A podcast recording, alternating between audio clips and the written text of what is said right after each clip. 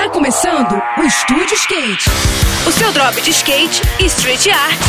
Aqui, na Rádio Cidade.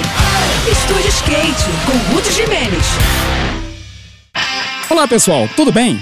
A iniciativa The Good Push faz o um mapeamento dos diversos projetos sociais envolvendo o skate ao redor do mundo, através de pesquisas que identificam as ações realizadas e também o número de pessoas atingidas por essas ações. No trabalho mais recente sobre o ano passado, que acaba de ser publicado online, o Brasil ganhou destaque absoluto pela alta representatividade que foi demonstrada por aqui. Desde que a pesquisa anual foi lançada em 2018, nunca tantos projetos haviam se cadastrado no mesmo período de tempo. Em 2022, por exemplo, foram nada menos que 152 iniciativas inscritas, vindas de mais de 40 países diferentes. Desse total, nada menos que 55 projetos sociais brasileiros participaram do levantamento, o que faz com que o nosso país tenha o maior número de coletivos inscritos entre todos o planeta. O Brasil conta com mais de 130 iniciativas do gênero espalhadas por todo o país, sendo que mais de 40 delas contam com um convênio com a CBSK, que distribui skates e equipamentos de proteção a esses projetos. No próximo programa, eu vou falar sobre o evento de aniversário da Rampa do Mato, um pico bem raiz que fica no interior de Minas. Agora a gente segue com a programação, tá bom?